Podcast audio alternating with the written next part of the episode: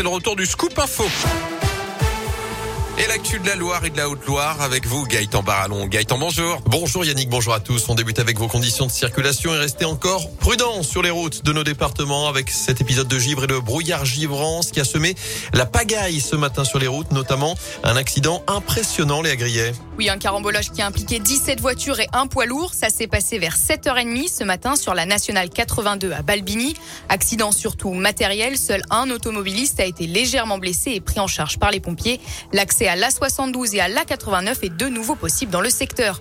Les pompiers de la Loire qui sont intervenus à six reprises pour des accidents entre 6h30 et 8h ce matin, avec au total donc 26 voitures impliquées et deux poids lourds, notamment à Saint-Jules-à-Pendu sur l'A89 avec trois voitures qui se sont percutées juste avant 8h. Une femme de 27 ans a été désincarcérée et transportée en urgence absolue vers l'hôpital de Roanne, mais ses jours ne sont pas en danger. Enfin, en Haute-Loire, c'est un car scolaire qui s'est renversé vers 8h30 après avoir glissé sur une plaque de givre entre les villes et Monistrol-sur-Loire. 14 enfants se trouvaient à bord. La conductrice et trois adolescents qui se rendaient à Issingeau ont été légèrement blessés et pris en charge à l'hôpital de Firmini. Merci Léa. Notez que la circulation a dû être interrompue le temps de l'intervention des secours.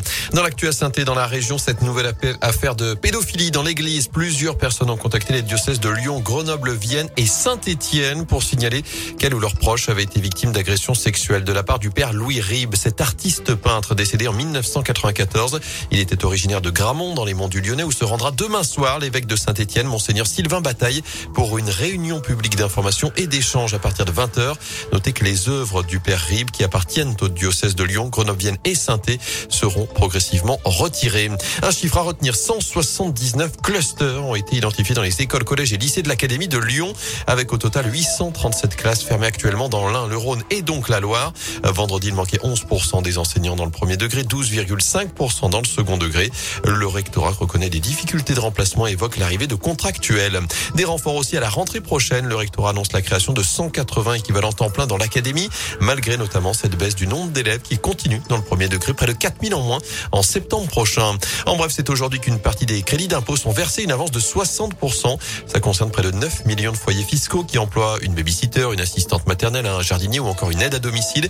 Ils vont recevoir en moyenne 605 euros sous forme d'avance. En sport, après avoir raté l'Open d'Australie, Novak Djokovic pourrait également être recalé de Roland Garros. Le gouvernement fait savoir ce matin que tout sportif venant de l'étranger devrait être vacciné pour concourir en France. Les suites de l'adoption du pass vaccinal au Parlement, le Conseil constitutionnel doit le valider cette semaine. Une mauvaise nouvelle en tout cas pour le Serbe numéro 1 mondial qui est expulsé d'Australie car il n'était pas vacciné. L'Open d'Australie où cinq Français ont passé le cap du premier tour cette nuit. Mon fils Moutet, Manarino, Bonzi et Harmonitan. Qualification aussi de Raphaël Nadal.